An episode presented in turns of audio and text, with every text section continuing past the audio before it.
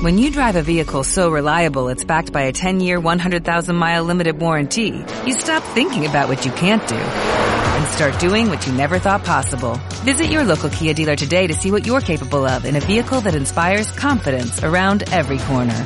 Kia, movement that inspires. Call 800-333-4KIA for details. Always drive safely. Limited inventory available. Warranties include 10-year 100,000-mile powertrain and 5-year 60,000-mile basic. Warranties are limited. See retailer for details. Corredor, corredor, corredor, corredor, corredor otaku. Hola, hola, está escuchando Corredor Otaku. Mi nombre es Christopher Vélez y este es el episodio número 5. Bueno, pues ya corrimos nuestros primeros 5 kilómetros, que seguramente ya, ya tenemos nuestros primeros tenis. Aquí estamos súper a gusto con nuestra primera medalla. Y, y pues así como poco a poco hemos visto cómo avanza nuestro desempeño, pues también tenemos que estar atentos al desempeño de nuestras armas de batalla. Y como nosotros no somos corredores raramuri que corren descalzo, pues también tenemos que checar el, el desgaste de nuestros tenis.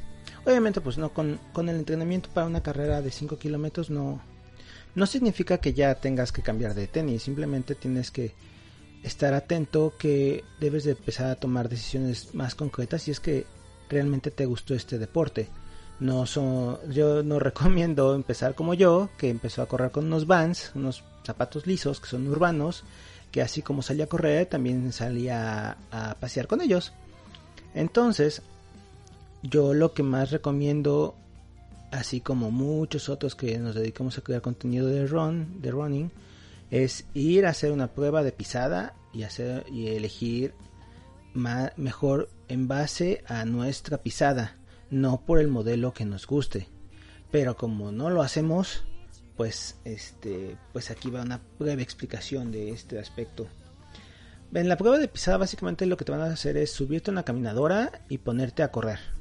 Y ahí ya van, van a decidir, van a hacer este un estudio de cómo es que pisas, porque los principales, ya que muchos de los problemas que se generan por el correr en las rodillas, en la cadera o en la espalda, es porque nunca se hizo un estudio de esto y no se eligieron los, uh, los zapatos correctos. Entonces tu pisada iba errónea, como es una fuerte carga para toda la base del cuerpo, pues después llega a afectar a tu espalda baja o incluso a tu postura. Entonces, lo que te va, te va a decir el, el estudio de, de, pisada es si tienes, si tú eres un corredor con pisada, con un corredor pronador, supinador o neutro. Los pronadores son básicamente los que pisamos hacia adentro. Así apoyamos el talón y la mayor parte del peso se genera en la parte interna del pie hasta el dedo eh, pulgar del pie, no sé si se llama así. Los supinadores, que son básicamente como el 10% de las personas, no es, no es una, no es una, uh, no es un porcentaje tan alto, pero pues existen. Ellos es totalmente al contrario. Su pisada es desde el talón hacia la parte externa del pie. Entonces, eh, pueden llegar a tener problemas por lo, en los tobillos o en las eh, no sé de esos que se caen y se tuercen el tobillo es porque andan pisando eh, por afuera o los neutros que simplemente su pisada es como pues básicamente es más recta y ya en base a eso ya tú puedes saber o buscar un modelo de la marca que tú elijas. Yo estoy muy casado con Nike la verdad es que yo estoy muy, a mí me ha encantado he probado varios modelos.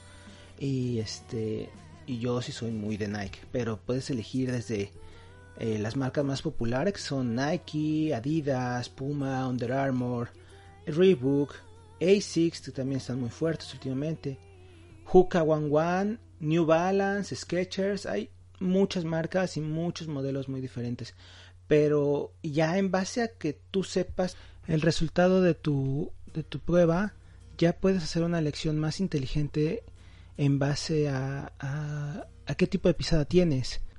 Y además es muy curioso que muchas veces entre marca y marca el mismo tamaño de, eh, de talla que utilizas para una marca o de la que estás acostumbrado a utilizar, en otra marca es diferente. Por ejemplo, yo tengo unos Adidas Pure Boost.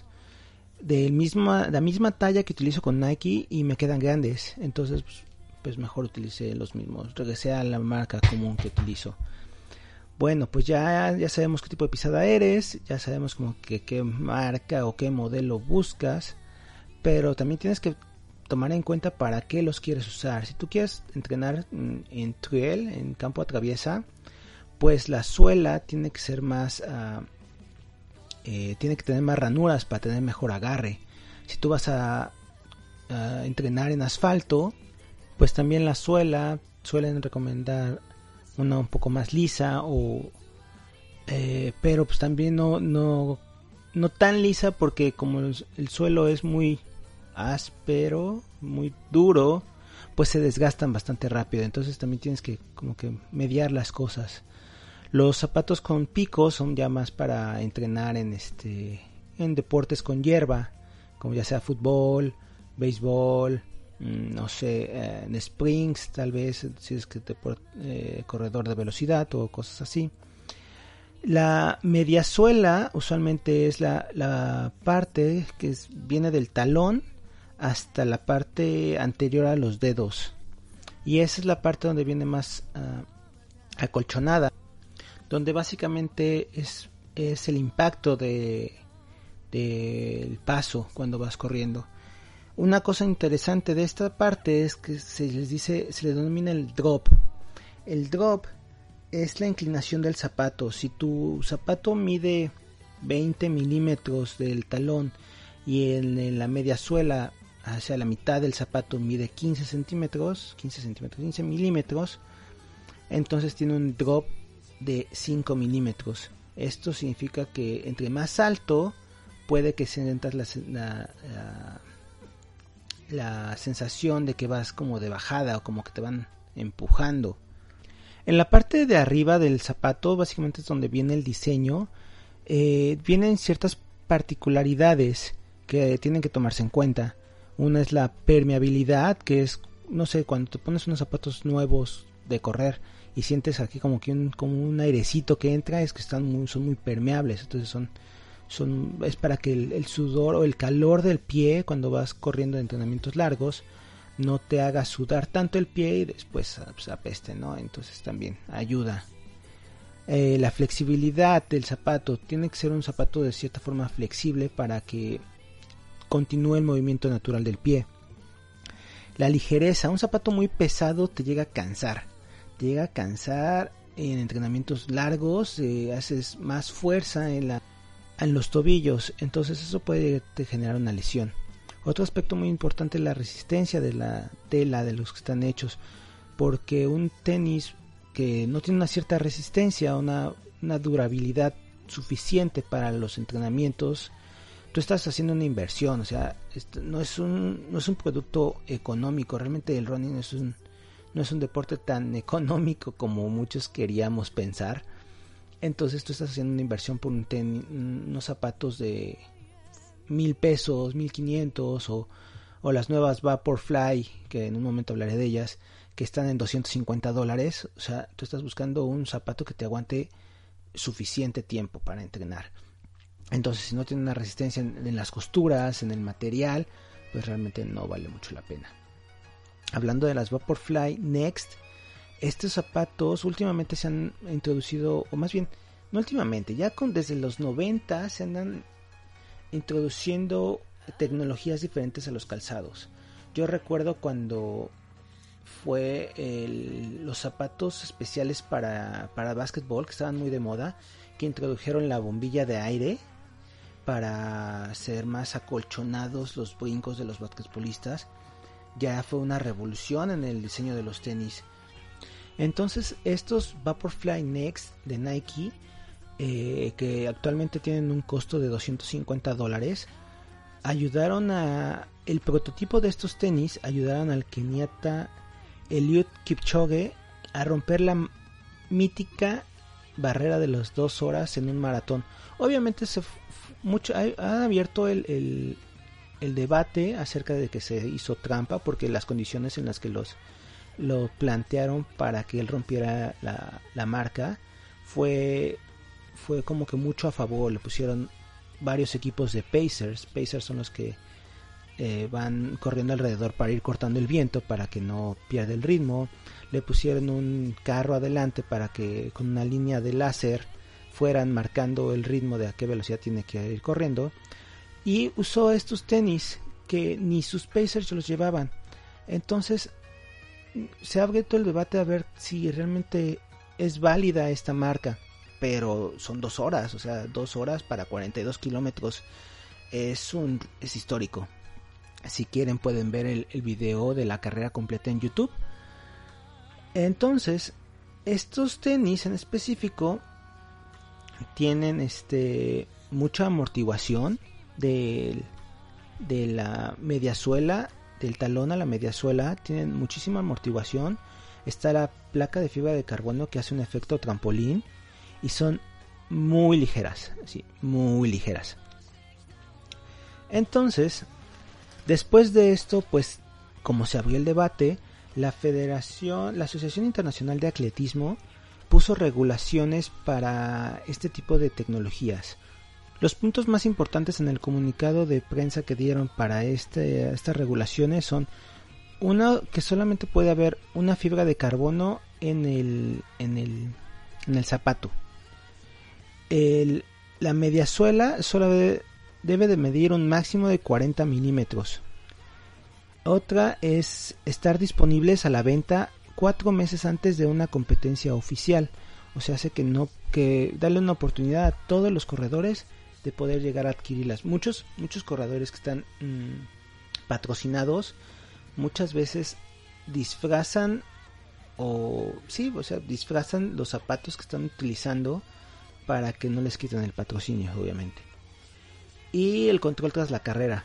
En cualquier momento, tras una carrera oficial, puede llegar un, un oficial y decir, a ver, pásame tus zapatitos, chavo, vamos a medirlos, si es que éste cree que son ilegales. Toda esta información la obtuve de, la página Palabra de Runner, asimismo tiene su podcast, que la verdad es que es muy interesante. Este, bueno, pues el debate a todo este tipo de cosas es que se le dice que es un dopaje tecnológico. El dopaje en el deporte pues es cuando se utiliza una sustancia que ayuda a un deportista a tener una ventaja sobre otro, sobre sus demás competidores, que están muy reguladas, que muchas veces pueden tener un resfriado y ni un antigripal pueden tomarse porque el antigripal contiene una sustancia que está prohibida para, para, para los deportistas. Entonces el dopaje tecnológico es cuando alguien utiliza una un artefacto o un material de tecnología que lo ayuda a tener ventajas sobre los demás. Por ejemplo, estos tenis, los Nike Zoom X Vaporfly Next, o por ejemplo los Speedo desarrollados por la NASA, los Speedo, los trajes de baño que se fueron desarrollados por la NASA hace unos años, que tienen como que ayudan a los nadadores a ganar unas centésimas de segundos sobre sus competidores porque eluden la resistencia del agua. El uso de otro es el uso del el material llamado Vortex en, las, en los trajes de los ciclistas que también ayudan a hacerlos más aerodinámicos. O hace unos años a los japoneses en Nagano, los patinadores de velocidad que usaban, que comenzaron a utilizar los uh, eh, patines llamados clap y estos llamados clap por el sonido que se hacía al, al dar el paso porque no estaban totalmente fijos con la suela del zapato, de la bota del, del, del patín. Entonces la, la, cuchilla se mantiene sobre el hielo mientras él se está impulsando para dar el siguiente paso y eso les ayudará a ganar muchas medallas olímpicas en ese, en ese lejano 1998 en Nagano. Así que como ven la elección de unos buenos zapatos, unos buenos tenis que te van a acompañar por cientos de kilómetros para unos que somos corredores recreativos que nos dejamos llevar por el modelo, porque hay unos modelos muy chidos, para otros que son que realmente viven de esto y que son corredores élite, realmente es una decisión muy importante que puede variar en romper alguna marca o ganar alguna competencia. Pues este episodio yo calculo que se publique el 11 de marzo y pues con respecto al Día Internacional de la Mujer y todas las, las situaciones que está pasando en México, pues quisiera hacer un, un pequeño brevario histórico eh, exaltando la, la aportación de una mujer muy importante para la historia del running y la historia de los maratones. En 1967, Catherine Switzer se registró oficialmente para la maratón de Boston y la corrió junto con su novio y su entrenador. A lo largo de la carrera, mucha gente la apoyaba y la vitoreaba, los fotógrafos le tomaban fotos, pero el, el oficial Jock Semple la trató de empujar y sacar de la carrera, gritándole, devuélveme mi dorsal, porque en ese momento la competencia era exclusivamente para hombres. Ella se registró tratando de, más bien se registró con sus iniciales. Entonces su novio, que corría a su lado, que era jugador de americano, le aplicó una tacleada y pues simplemente lo dejaron atrás. El John Semble declaró después de que él trató de sacarla porque tenía miedo de que si se llegase a accidentar le podían retirar los permisos de esa carrera que se celebra anualmente desde 1897.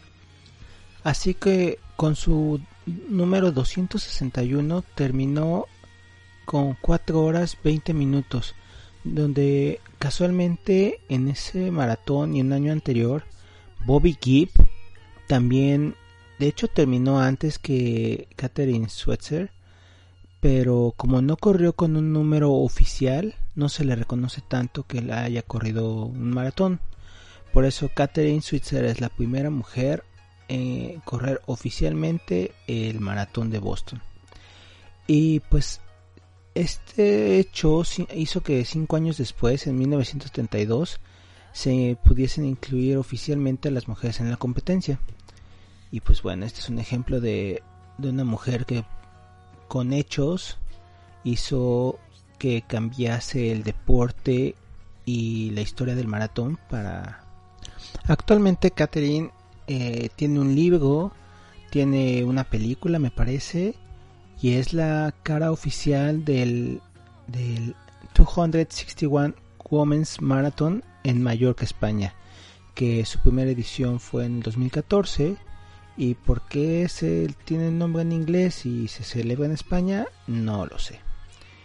Bueno, pues eh, rápidamente ya paso a la recomendación de esta semana, que en esta ocasión es un anime de box, se llama Megalobox y esta serie es una serie del 2018 que tiene dos 13 episodios y dos tomos de manga. Es una serie súper rápida. Eh, se hizo para celebrar el 50 aniversario de la serie Ashita no Joe, que es súper clásica en Japón. Y pues habla de, de Joe. Joe es un, es un peleador callejero. Bueno, básicamente esto es un, en un futuro donde el box, en el box se utilizan eh, brazos biomecánicos. Si alguna vez vieron la película de uh, Titanes de Acero, esa de Hugh Jackman, donde boxean los robots, es algo muy similar. Aquí las personas tienen brazos biomecánicos, eh, son como un tipo de armadura que les ayuda a boxear. Pero Joe se promociona o lo característico de este peleador es que no los usa. En el reglamento de, del megaboxeo, no, del torneo que se está llevando del megaboxeo, no no lo prohíbe que vaya sin armadura.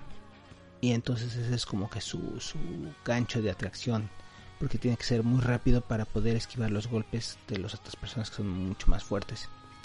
Es el típico anime que donde el personaje tiene que ir subiendo eh, niveles de contrincantes porque tiene uh, tiene que subir del rango 50 hasta poder llegar a poder enfrentarse al campeón que como eh, ya saben el campeón está súper patrocinado, tiene la mejor tecnología, eh, son los este, los dueños, los organizadores del torneo de mega megaloboxeo, son los que lo tienen lo tienen eh, en perfecta forma para pues básicamente mantener el el el prestigio de la empresa.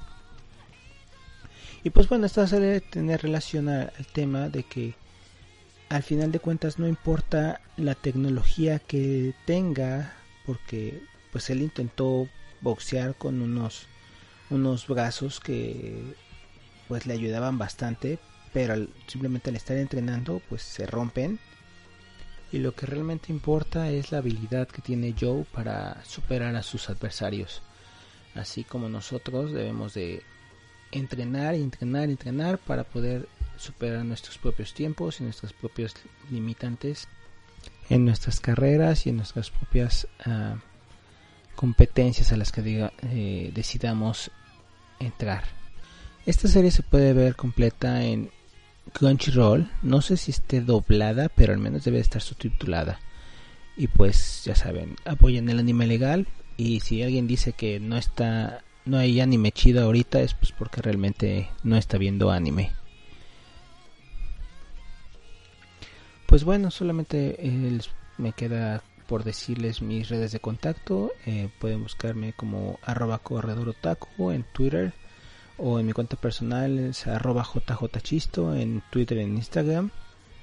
Y pues muchas gracias a los que han escuchado hasta aquí y gracias por sus comentarios, realmente me, están ayudando mucho. Eh, pues bueno, solamente me resta decirles manténganse hidratados, matane.